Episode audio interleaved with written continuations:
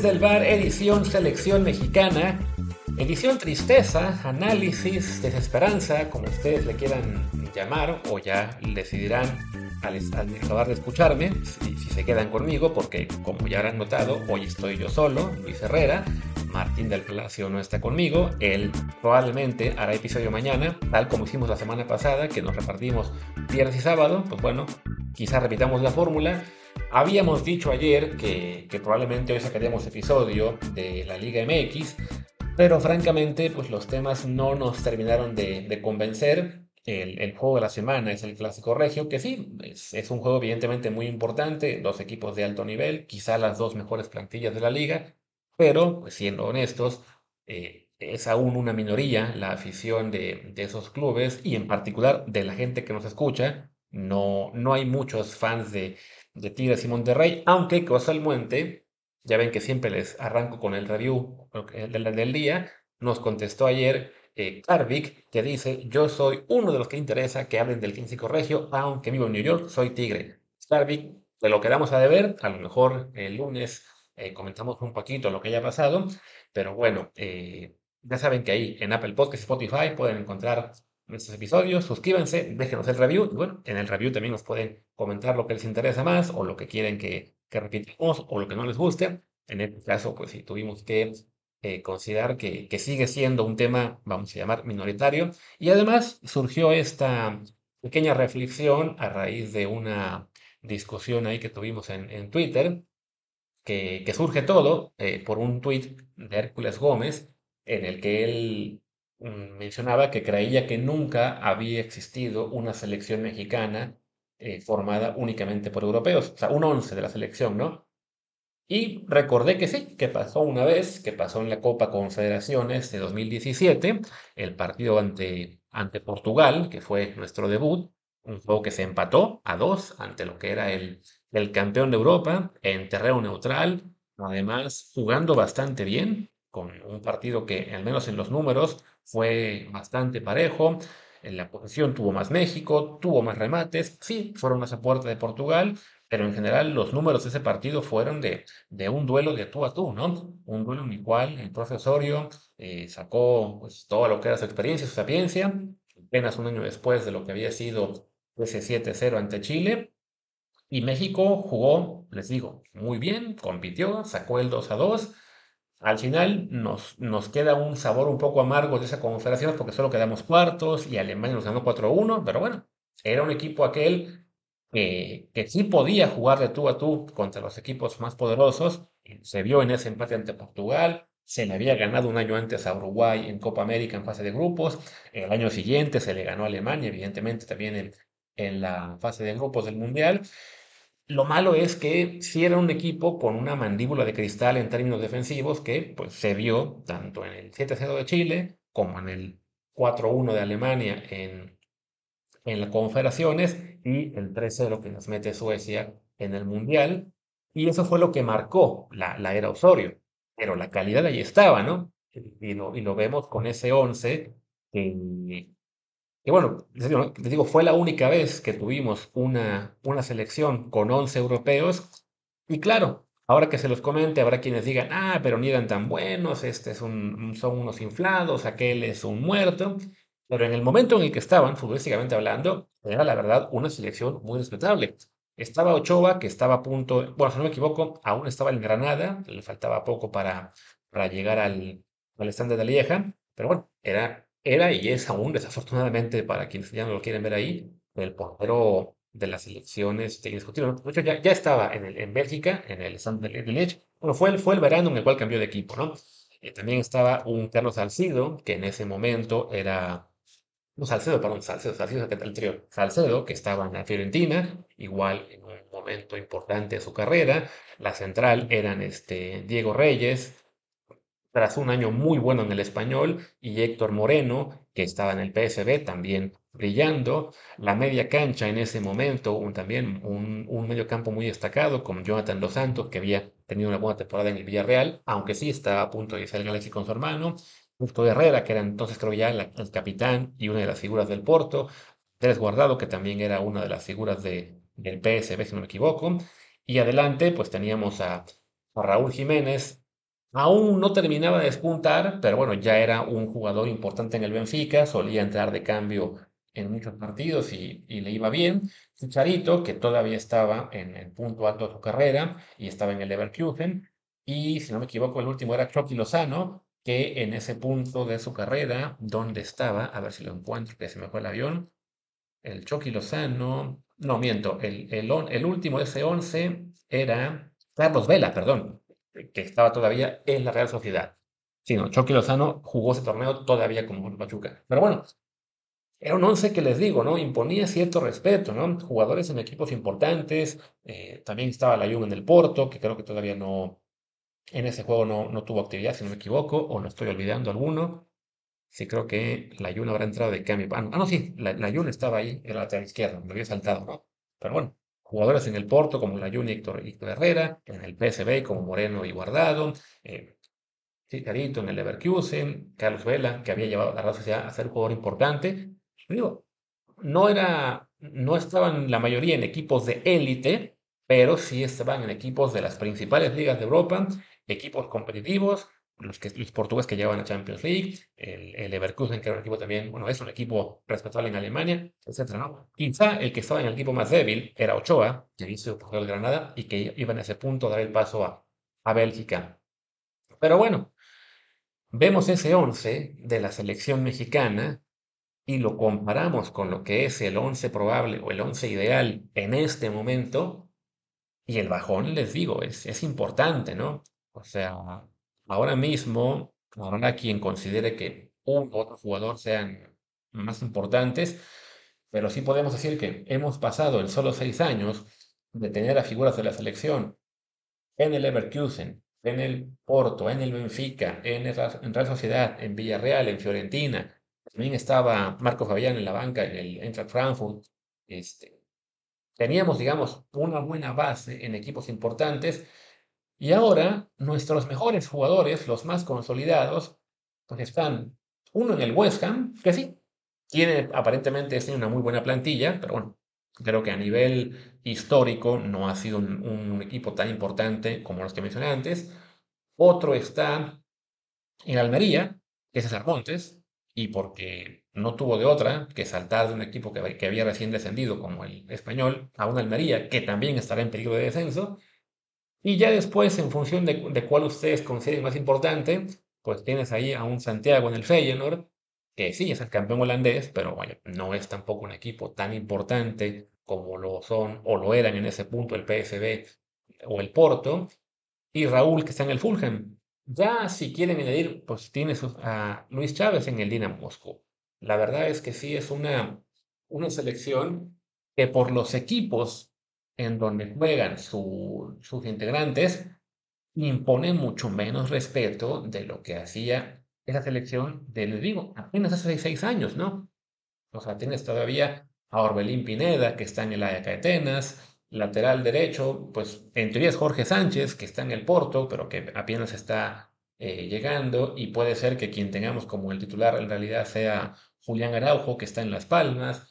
El lateral izquierdo, les decía, estaba antes la Juve en el Porto, pues ahora es Gallardo en el Monterrey, y la alternativa es Arteaga, que está en el Genk y no logra salir de ahí. El otro central, que es Johan Vázquez, está en el Genoa y está tratando de evitar su tercer descenso consecutivo. El resto del medio campo, les digo, ¿no? Uno en el West Ham, uno en el, ¿cómo se llama? En el Dinamo de Moscú, quizá Orbelín en el AEK, y adelante, pues Chucky, ya con el paso atrás del, del Napoli al PSB, eh, y, ¿cómo se llama? Y Tecatito que igual, ¿no? Del Sevilla, dio el paso atrás hacia Monterrey. Queda por ver si a lo mejor este, Quiñones le gana el puesto, o si más adelante Rubalcaba brilla en Bélgica, que ahora recuerden está en el filial del, del Standard de Liège, o bien César Huerta, que eh, está empezando a destacar y lo vemos como una opción ahí atractiva y se ha dicho que lo buscan en Italia. Y bueno, Pumas es de los pocos equipos que sí deja jugar salir a precio razonable. Ya ven el caso del Pachuca, que acabamos de enterarnos que no solamente le fregó la ida al Feyenoord a Luis Chávez y tuvo que acabar en Rusia, sino que ya reconocieron ayer que hubo una oferta europea por Eric Sánchez y dijeron que no. Pues bueno, Parte de esta polémica que les decíamos, ahí en Twitter también fue, yo mencioné en el tweet con aquel 11, a Mariano Trujillo, pues en referencia al, a lo que hablamos el, el lunes en el episodio con él, de cómo él piensa que, que lo que hay que hacer es reforzar la Liga MX, ¿no? Y que no es tan importante el tener a jugadores en Europa. Y pues no, o sea, y se vio en esa Copa Confederaciones, ¿no? O sea, esa selección que tenía a 11 europeos en el juego titular y aparte en la banca Marco Fabián y olvido por ahí alguno más que también estaba en equipos más de Europa, imponía respeto y competía a nivel, este, ¿cómo se dice?, eh, internacional, ¿no? No, les digo, no, no, no era un equipo que fuera a ser campeón del mundo y que efectivamente su, su techo al final fue este, más limitado, al igual quedarse en el cuarto partido, pero era porque los, el resto del mundo sigue creciendo, ¿no? Es este, esa discusión que desafortunadamente no entiendo ni siquiera por qué es una discusión. O sea, ¿por qué hay tanta gente a la que le cuesta entender que sí, antes se competía más con jugadores europeos, bueno, con pocos jugadores en Europa, pero ahora pues ya este, no alcanza, ¿no? O sea, el típico argumento de que, ay, sí, es que en el, en el 2002 teníamos apenas a dos, o el 94 a uno, o a dos igual, ¿no? ¿Qué está pasando? Sí, pero vean también las escuadras que tenían este, otros equipos, y el ejemplo más claro es el de Brasil, ¿no? Yo ponía, Brasil fue campeón del mundo en el 94, tenía 11 europeos de 23. O sea, de, de su, de su 11-22. O sea, eran 11 europeos, 11 que jugaban, bueno, 10 que jugaban en Brasil y tenían a Ronaldao eh, jugando en Japón en 94. Y de los europeos, ni siquiera estaban la mayoría en equipos top. Estaba el portero Tafarel Arrellana, estaba también por ahí este Dunga en el Stuttgart, que bueno, sí es un equipo importante, pero no era nunca fue una megapotencia. Estaba Raí en el Paris Saint-Germain, que en aquella época no era la potencia que es ahora. Marcio Santos en el Burdeos. Eh, ¿Quién más? Estaba Pablo Sergio en el Leverkusen. En equipos realmente top estaba Romario en el Barcelona, Jorginho en el Bayern Múnich y Mauro Silva y Beto en el Deportivo de La Coruña, que entonces sí era una potencia en la Liga Española. Y ya. Claro, ¿ustedes creen que un equipo hoy que vaya al Mundial con apenas 11 europeos y 4 o 5 en equipos élite, ¿va a ser campeón del mundo? Pues claro que no, ¿no? Pasó algo parecido con el equipo de Brasil en 2002. Un equipo que también ganó el Mundial, tenía de hecho nada más 10 europeos entre 23, pero bueno, ahí ya los 10 europeos estaban en el Real Madrid Roberto Carlos, en el Barcelona Rivaldo, en el Inter Ronaldo, en el Milan Roque Jr., en la Roma Cafú, eh, Ronaldinho en el Paris Saint Germain a punto de pasar al Barcelona, o sea, Denilson en el Betis, que también era ahí un jugador, bueno, fue un jugador leyenda y el equipo. Entonces sí, se empezaba a ver la diferencia. Ya no había, bueno, que, está un jugador en la Rellana eh, en selección de Brasil, ¿no? O qué bueno que tenemos a uno que está jugando en Japón. ¿no? Ya se empezaba a ver esa diferencia de que había que estar en equipos de élite. ¿Qué pasa? Que el resto de selecciones está empezando también a enviar cada vez más jugadores en Europa y ya no basta. Uno ve la selección de Brasil que fue al Mundial del 2022 y de los 26 que enviaron, había solamente 3 en Brasil y uno en México, que era Dani Alves. Los otros 22 estaban todos en Europa y estaban en el Manchester United, en el Paris Saint-Germain, en el Liverpool, en la Juventus, en el Real Madrid, en el Sevilla, en donde más, en el Tottenham, en el West Ham había uno, en el Barcelona. O sea, estaban la gran mayoría en equipos de élite y no les alcanzó más que para el final. Y ese es el argumento que, les encanta hacer a muchos. Miren, ya ven, vienen un montón de europeos y, no, y de todos modos no pasa nada. Lo, lo usan con Brasil, lo usan con este, Alemania, con Italia, con Bélgica, y lo que no entienden es que, claro, el tener europeos ya no garantiza el, el ser equipo de élite, sino que es el requisito básico. O sea, esa es la parte que no se quiere entender.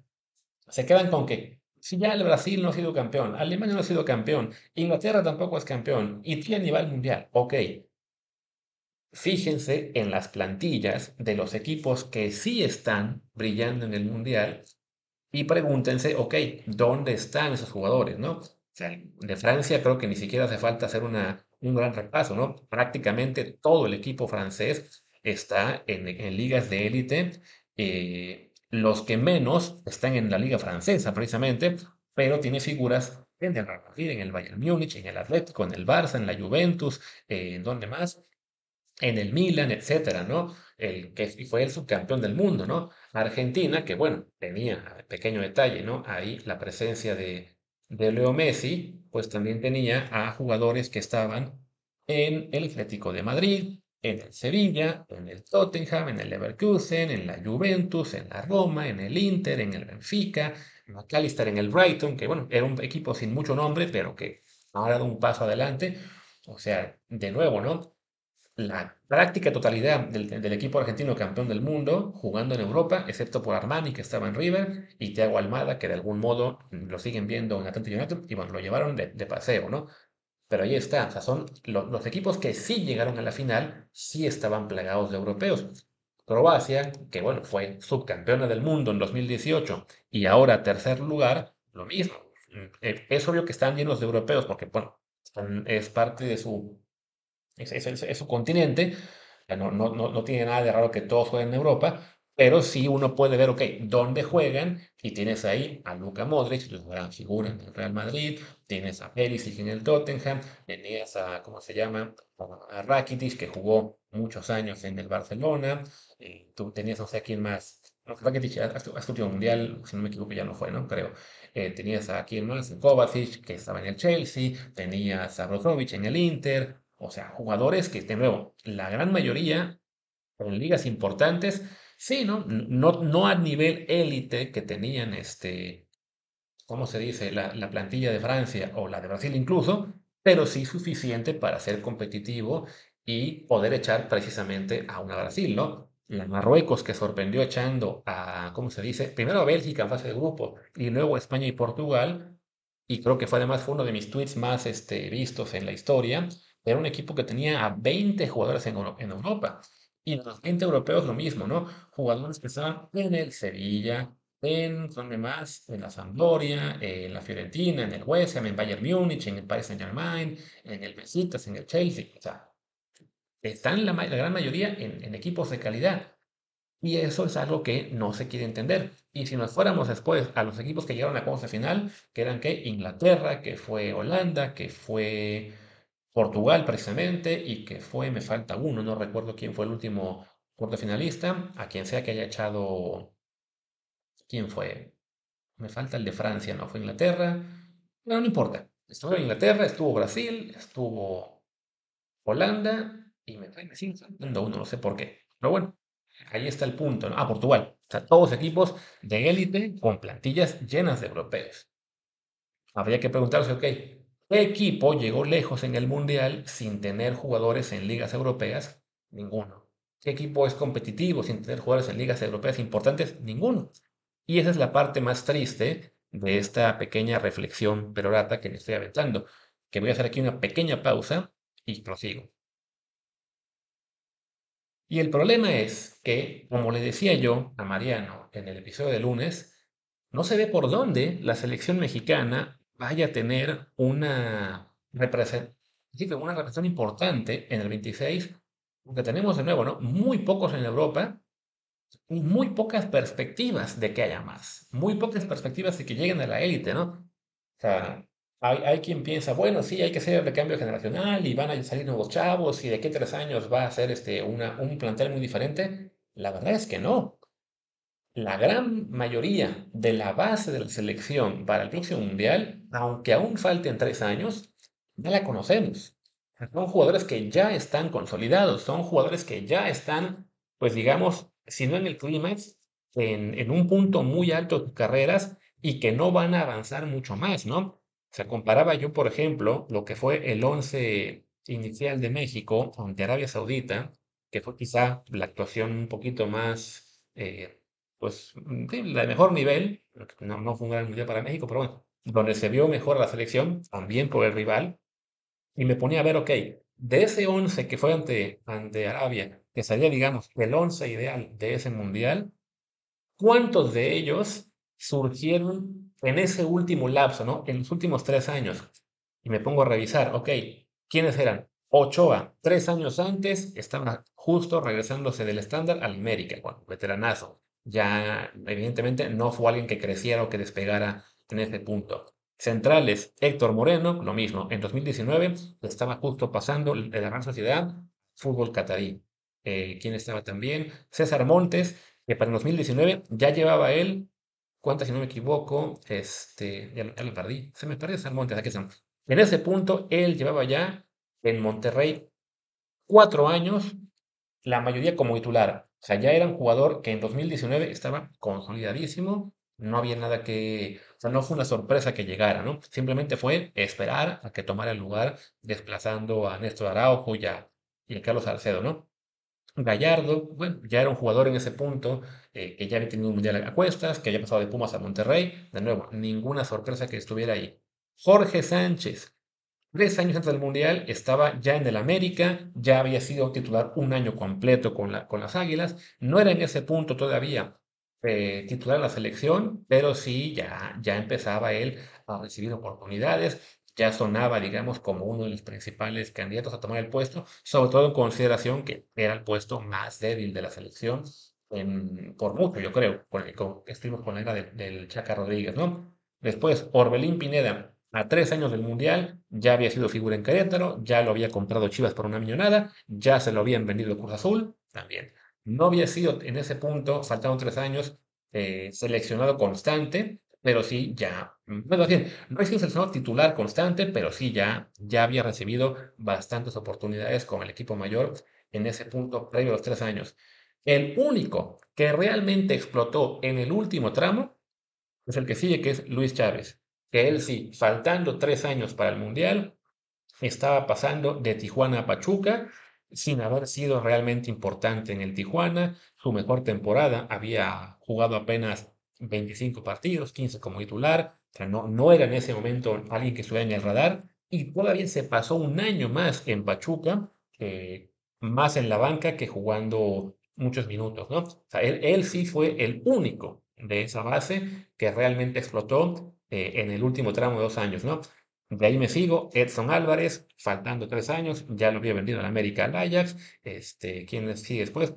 Henry Martín, que bueno, recordemos, fue titular, pues por circunstancias, ¿no? Porque seleccionó Funes Mori, porque eh, Raúl Jiménez desafortunadamente pues ya no llegó, no, no, no estuvo en ese mundial, porque Chaid estaba vetado y también ya muy viejo. O sea, le tocó ser el titular en el mundial y bueno, él sí es un caso más cercano a lo de Luis Chávez, en cuanto que sí, su despegue eh, estuvo más cerca del Mundial, pero sí, ya para 2019 ya había pasado él por Tijuana, ya lo había comprado el América, o sea, ya era alguien que estaba en el radar, ¿no? Y Chucky Lozano, que bueno, en 2019 ya era un jugador, figura en el PSB y lo estaba cobrando comprando en el Napoli. Entonces, ¿por qué hice todo este recuento que a lo mejor ya aburrió alguno de ustedes? Porque desafortunadamente, al ver dónde estaban los 11 titulares de la selección en ese juego contra Arabia, tres años previo al Mundial, que es el punto en el que estamos ahora, y de hecho ya son hasta menos, porque recordemos que el Mundial de Qatar fue en, en noviembre y este Mundial sí va a ser en verano, o sea que ya faltan menos de tres años para el Mundial, y tenemos que plantearnos, ok, del 11 ideal de México, ¿cuántos jugadores reales habrá, o cuántos jugadores tienen posibilidades reales de estar jugando en un equipo europeo y además en un equipo importante eh, de aquí al Mundial, ¿no? Y luego, hablamos de once ideal, ya también, bueno, un poco con la proyección de quiénes van a dar un salto, de quiénes se van a caer, y me pongo a pensar, ok, en la portería es una de dos, o un Ochoa ya muy, muy, muy veterano, que se haya quedado en la, en la hasta el final, o un Acevedo o Malegón que seguramente se irá en Liga MX. O sea, como sea, no va a ser un, portero de la calidad del Ochoa de 2017. Incluso si llega Ochoa al 26, ya no espero yo que sea un portero tan bueno como no fue hace seis Lateral derecho es donde tenemos quizá mejores posibilidades, porque bueno, ahí está Jorge Sánchez en el Porto, que esperemos que lo compren, y Julián Araujo en Las Palmas, aunque está prestado al Barcelona. Entonces, bueno, ahí en esa posición, las perspectivas son buenas. Pero vamos a la central. Están Johan en el Almería, no, perdón, Johan en el, en el Genoa y César Montes en Almería. Francamente, yo tengo muy pocas esperanzas de que cualquiera de los dos salte a un club top. Quizá a Montes sí le alcance para pasar de la Almería a un equipo de media tabla, pero francamente no, no lo veo llegando a un club de élite, a un club importante como en su día pudo ser Moreno yendo al PSV, o ese pequeño tramo en la Roma, o incluso cuando lo vendieron a la sociedad. O sea, creo, creo que el techo de Montes de aquí a tres años no es tan alto, ni se diga por supuesto, como el que tuvo en su día Rafa Márquez jugando en el Barcelona. Y con Johan lo mismo. O sea, ya lleva tres años en, en la liga italiana, y de momento, pues peleando por no descender, no me hago muchas ilusiones de que sea en ese día eh, un jugador que esté ya, no sé, con el, con el Inter o con la Roma, cosas así, ¿no? Lateral izquierdo, es un caso parecido al de, ¿cómo se llama? Al de Ochoa. O será un gallardios muy veterano ya, que aún estará en Monterrey comiendo cabrito, o Quizá Arteaga, que también está como que atrapado en el Genk, no se ve que tenga muchas opciones de, de irse a un club más grande. O ya si tenemos la esperanza de que Omar Campos explote o algún otro, pero de nuevo, en este punto no, no, no, no hay una perspectiva real de que se vaya a ir, ¿no? O sea, sí, lo buscó el Anderlecht hace un año, no lo dejaron irse. Bien se puede quedar atrapado un buen rato en la, en la Liga MX, pues bueno, ahí sí, la perspectiva en comparación a lo que fue hace seis años cuando estaba la Juve en el Porto, tampoco es la ganadora. Medio campo, vale. Edson Álvarez es otro de los puntos positivos donde sí puede acabar en un equipo grande, ¿no? O sea, en el West Ham lo han recibido muy bien, ha arrancado a muy buen nivel. Este, hoy publicamos en futboltransfers.com que alguien, no me acuerdo quién fue, alguien importante en la historia del West Ham, lo ve incluso llegando a niveles altos, a, a convertirse quizá en leyenda. Es un poco exagerado, pero bueno, creo que se menciona esa palabra, o sea, a él sí, o sea, él es el, digamos que el jugador al que, del medio campo, al que le podemos ver sí jugando en un equipo top. No hay garantías, pero bueno, al menos su llegada a la Premier ha sido interesante. En principio, otro mediocampista que va a llegar al Mundial puede ser Luis Chávez, en la Liga Rusa. Llegó ya con qué, 26, 27 años al fútbol europeo. Pues hay que ser sinceros va a ser muy, muy difícil que, que le vaya mejor y que salte a un club importante eh, que al Mundial que viene, al, al, que además va a llegar con 30 años. Y el tercer mediocampista, ¿quién puede ser? Orbelín Pineda, ya más veterano, ya en ese momento tendrá que sus buenos, igual sus buenos 30 años. Delaya Ketenas no creo que pase a un club mucho más importante. Y la otra posibilidad es, pues quizá que entre esos tres se cuele un Marcel Ruiz, que ya empieza a destacar, que empieza a, a ser más importante en la Liga MX, pero que bueno, está en la Liga MX todavía y no parece, este, ¿cómo se dice? Eh, inminente que se haga con un puesto en la selección mayor. De hecho, en la mayor apenas ha jugado un partido. Fue ante Jamaica, eh, lo que fue la eliminatoria, no miento, la, la Nations League, hace, hace unos meses. Y de ahí a quien busque uno, ¿no? O sea, Fernando Beltrán, eh, Aldo Rocha, eh, son jugadores que no están ahí. ¿Quién más está convocado antes? Eric Sánchez es el otro que, bueno, a lo mejor también si se da ese salto a Europa podemos ser optimistas, pero si, si no lo dejaron irse ahora mismo, yo creo que su esperanza ahora con Pachuca es que también que llegue una oferta millonaria de algún club no tan importante. En la delantera, pues ya Chucky Lozano, la, la, mejor perspectiva es que se quede en el PSB, que ya no dé más pasos atrás. Evidentemente sí, Santi Jiménez, esperemos que, que salte el Feyenoord a, un equipo más grande el próximo año, quizá en la Premier League. Y el otro delantero, quizá si Julián Quiñones se consolida en el América, como, como, como parte del América en la selección, pues que de ahí lo, lo vendan que ya hemos visto, ¿no? Que en América sí vende bastante Europa, bastante en términos de fútbol mexicano, pues por ahí está, ¿no? Otra alternativa, Rubalcaba, que les digo, ¿no? Que la rompa en, la filial del estándar y luego salte ahí, pero no, no se ve fácil.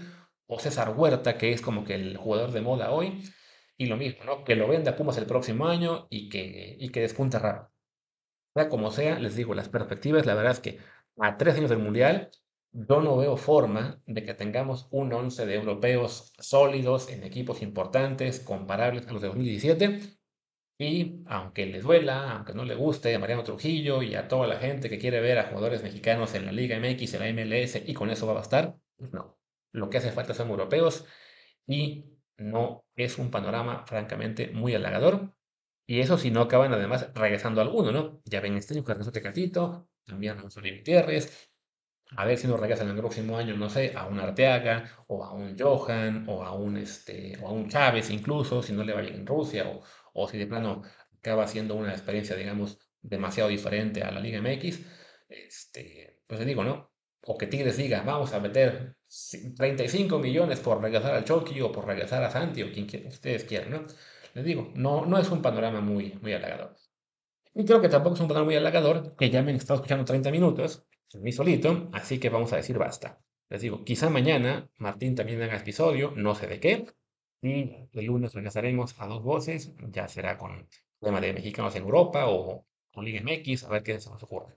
Por lo pronto, yo soy Luis Herrera, mi Twitter es arroba LuisRHA, el del programa es desde el bar POD, desde el bar pod, en Telegram estamos como desde el bar podcast. Muchas gracias. Sigan Telegram, recuerden, en Telegram, ah no, esta semana va a ser muy complicado transmitir emociones porque los horarios no nos gustan, pero igual síganos ahí. Gracias y hasta la próxima.